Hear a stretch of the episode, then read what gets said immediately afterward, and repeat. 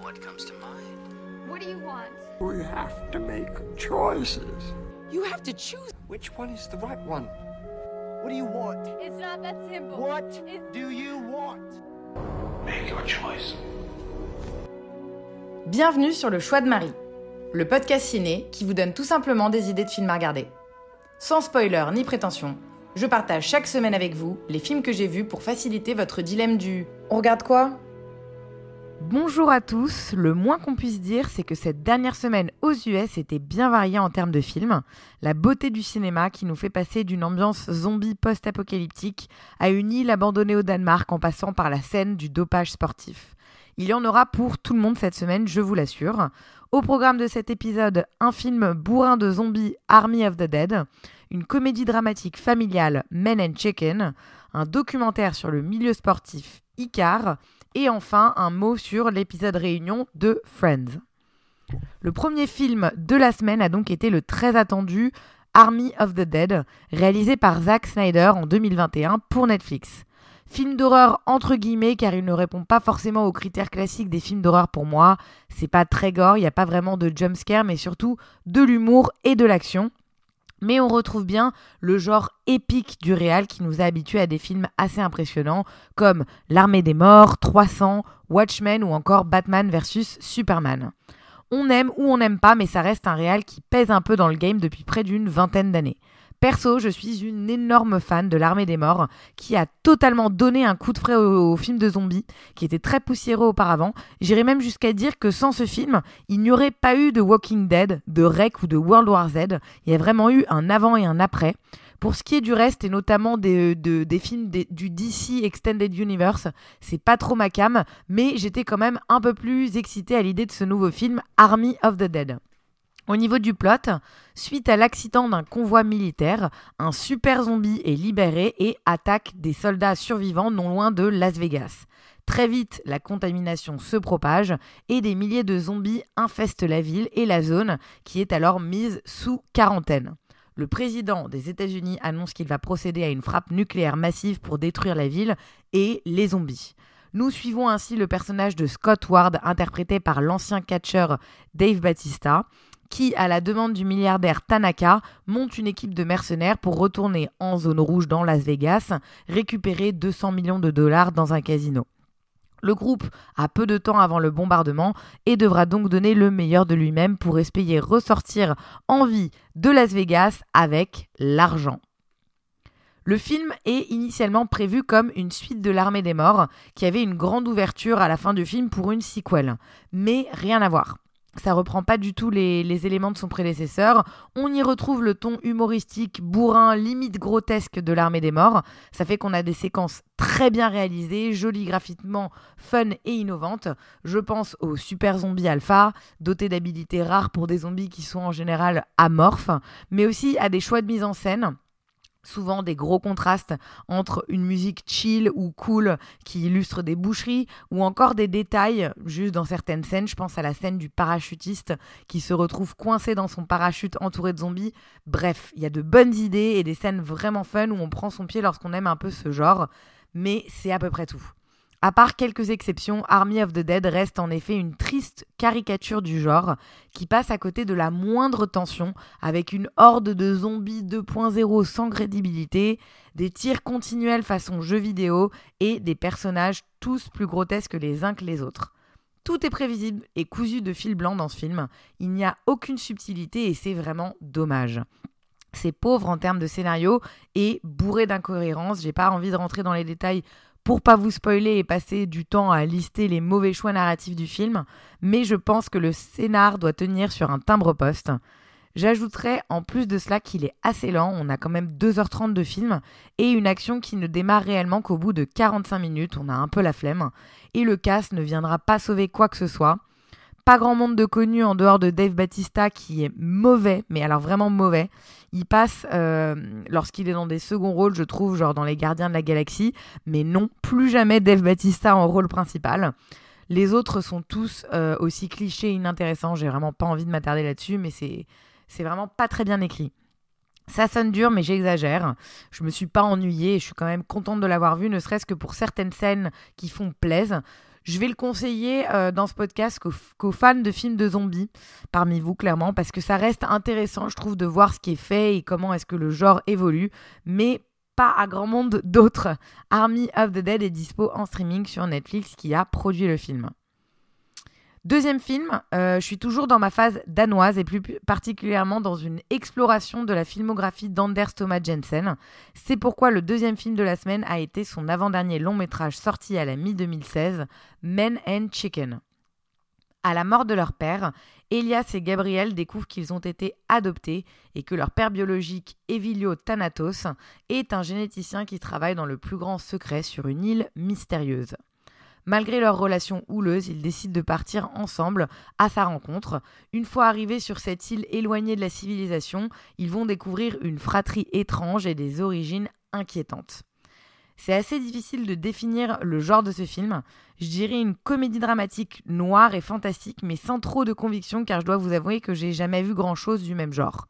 C'est une œuvre vraiment à part, qui cherche à générer de l'empathie pour une troupe de dégénérés peu aimables, un vrai challenge. Suite à la visualisation du film, je me suis sentie réellement sidérée par l'inventivité du réalisateur. Il réussit à jouer parfaitement avec les codes du film d'horreur, comme avec ceux de la comédie, et parvient ainsi à susciter chez nous une réelle curiosité en semant des indices, par-ci par-là, qui prennent progressivement tout leur sens. Et on ne reste pas sur notre fin grâce au dénouement du film qui euh, vraiment vient venir nous offrir une, portée presque philosophique et nous permet de réfléchir sur les valeurs de la famille, mais aussi sur la génétique et l'impact de la science sur l'humain. Plusieurs scènes véritablement bluffantes par ailleurs, grâce à un casting magistral. On retrouve la clique habituelle d'Anders Thomas Jensen, dont je vous épargnerai la monstrueuse prononciation, mais ils sont tous réellement épatants, défigurés pour les besoins du film, mais apportant énormément de cœur et d'humanité à cette famille de freaks. Mads Mikkelsen euh, joue l'un des rôles principaux et il est méconnaissable.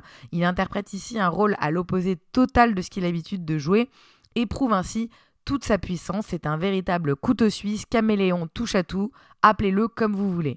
Une dernière mention, le décor aussi sordide qu'attachant, façon musée des horreurs mais curieusement chaleureux. Bref, plein de choses positives comme vous pouvez le voir, mais comment est-ce qu'on se sent réellement devant ce film? Eh bien on en ressort un peu avec un mal de ventre, une sensation de malaise et le sentiment d'avoir vu un film profondément gênant bien que drôle. Il faut rentrer dedans, se familiariser avec l'ambiance et se faire à cet humour potache un peu lourd et répétitif. Si vous avez soif d'expériences inédites, ce film est fait pour vous, mais je préfère vous prévenir, c'est un véritable ovni et ce n'est pas pour tout le monde. Men and Chicken est dispo pour les intéresser à l'achat et à la loc en VOD sur Orange, Canal et Apple TV. C'est à présent l'heure du documentaire de la semaine. J'ai regardé hier soir le film ayant gagné l'Oscar du meilleur film documentaire en 2018, Icar, réalisé par Brian Fogel. Il raconte euh, le dopage dans le sport contemporain. Lui-même euh, est cycliste amateur. Il est interloqué par le fait que le super dopé Lance Armstrong soit passé des centaines de fois à travers les mailles du filet de l'antidopage. Et il a donc souhaité prouver par lui-même la faillite euh, de tout le système en fait de détection de dopage. Il décide de participer à une course amateur en suivant un programme de, dopage concocté par un certain Grigory Rochdenkov, qui n'est autre que le directeur du labo russe officiel de la lutte antidopage une rencontre fortuite entre les deux hommes qui va transformer cette démarche personnelle en un thriller géopolitique. Icar révèle en effet le plus grand scandale de toute l'histoire du sport. Je vous avoue avoir été un peu déçu à l'époque que Visage Village d'Agnès Varda et JR n'aient pas gagné le meilleur docu. J'étais donc intriguée de voir qui avait osé venir chatouiller mon chauvinisme. Eh bien, Icar est un documentaire étonnant qui n'a pas volé son Oscar. Il filme de l'intérieur, en temps réel, l'exfiltration d'un lanceur d'alerte russe et la façon dont il dévoile les secrets en sa possession. On pense à Snowden ou à Manning, sauf que les films ou documentaires qui leur ont été consacrés, je pense à Citizen 4, à Snowden, à XY Chelsea, ont été tournés après coup. Icar, en revanche, il a été tourné sur le vif. Et quand on n'en connaît pas le dénouement, ce qui était clairement mon cas, on suit avec angoisse les rebondissements de son histoire, comme si on était devant un vrai thriller. Ça dure deux heures, un peu long, mais j'ai adoré la structure narrative du film, donc je ne me plains pas. On commence en effet par voir comment répliquer le protocole suivi par Lance Armstrong, un peu à la Super Size Me ou Sugarland, une expérience personnelle fun. Et puis progressivement, on bascule sur un ton bien moins léger pour réaliser qu'on est témoin de révélations dévastatrices sur l'un des plus grands scandales de l'histoire du sport. Ça donne une excellente formule qui, qui compare un peu Icar à un buddy movie documentaire, mais un peu grave quand même. J'ai passé un excellent, moment pardon, et j'ai sincèrement appris plein de choses devant ce documentaire, qui malheureusement n'est pas très joyeux et optimiste, car il prouve encore une fois que le monde n'est que mensonge et manipulation au niveau des sphères dirigeantes. Je ne vends pas mon âme au diable pour autant. Je pense que Visage Village était meilleur, mais je comprends l'importance de donner de la visibilité à ce docu qui est un véritable choc. Il faut néanmoins reconnaître qu'en 2018, le journalisme efficace et puissant a détrôné l'inventivité, cinématographique et poétique. Icar est à découvrir sur Netflix qui a produit le film à voir absolument. Bon, et pour finir la semaine, un mot sur l'épisode réunion de Friends, je suis obligée. Je vais pas forcément m'étendre sur mon amour pour Friends, mais je pense que comme beaucoup de personnes de ma génération, c'est une série qui constitue un des éléments importants de notre vie. Oui, je pèse mes mots. Perso, c'est la série qui m'a permis d'apprendre l'anglais, mais au-delà de ça, de découvrir et de tomber amoureuse de la culture américaine et de l'American Way of Life. Le goût pour les coffee shops, l'attention portée à la mode, leur tic et leur euh, façon de parler, l'amitié et l'évolution des relations adultes. Friends a toujours été une valeur repère, une valeur sûre et quelque chose en fait de réconfortant auquel on peut toujours revenir en cas de doute ou lorsque ça ne va pas. Et je pense que je suis pas la seule à penser comme ça, étant donné que mercredi dernier, les acteurs de Friends se sont retrouvés sur le plateau mythique de la série, le plateau 24, dans les studios Warner de Burbank, pour une émission spéciale consacrée à cette série cultissime. Pas d'épisode en soi, mais leur retrouvaille à 6 pour la deuxième fois seulement depuis la fin de la série en 2004. Beaucoup d'émotions, de surprises, de nostalgie et d'anecdotes euh, sur le tournage, avec des vidéos de l'époque, dans une émission d'une heure quarante. Je pense que c'est sincèrement impossible de ne pas apprécier cet épisode réunion lorsque l'on est fan de Friends. C'est un vrai bonheur de retrouver toute l'équipe car bien des années sont passées mais le plaisir de les revoir dans le même canapé reste le même. On sent l'émotion des, des, acteurs de se retrouver tous ensemble, de relire quelques répliques, de se remémorer des scènes ou juste de discuter des anecdotes de tournage. Et c'est touchant et ça semble très authentique, même si oui, j'avoue, il y a des moments un peu sans intérêt. Je pense notamment aux défilés de mode ou à certaines interventions de célébrités, mais rassurez-vous, c'est très bref. Je me demande quelles autres séries arriveront 17 ans plus tard à susciter un tel engouement. Euh, à l'idée d'une réunion du cast. Peut-être Game of Thrones et encore. Et j'ai beau adorer The Office et Parks and Rec, sincèrement, je pense qu'elles n'ont pas eu le même impact que Friends à l'échelle mondiale, bien que d'un point de vue écriture, on est sur tout ce que la télévision a de mieux à nous offrir. Voilà, c'est tout sur euh, ce petit mot sur le 237e épisode de Friends que je conseille grandement aux fans de la série parmi vous. En revanche, pas besoin pour ceux qui n'ont jamais connu la série ou qui ne l'ont que survolée. Ce sera un moment private joke assez désagréable pour vous, étant donné que vous ne serez pas inclus dans le délire. L'épisode a été diffusé sur TF1, donc j'imagine qu'il doit encore être dispo en replay.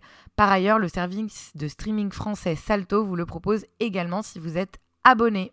C'était donc l'épisode réunion de Friends. Et voilà pour ce 22e épisode du choix de Marie, c'est tout pour aujourd'hui. C'était également mon dernier épisode aux US, je rentre en France dans quelques jours pour l'été, donc attendez-vous à un peu plus de films français dans les semaines à venir. Je vous souhaite une excellente soirée et je vous dis à très vite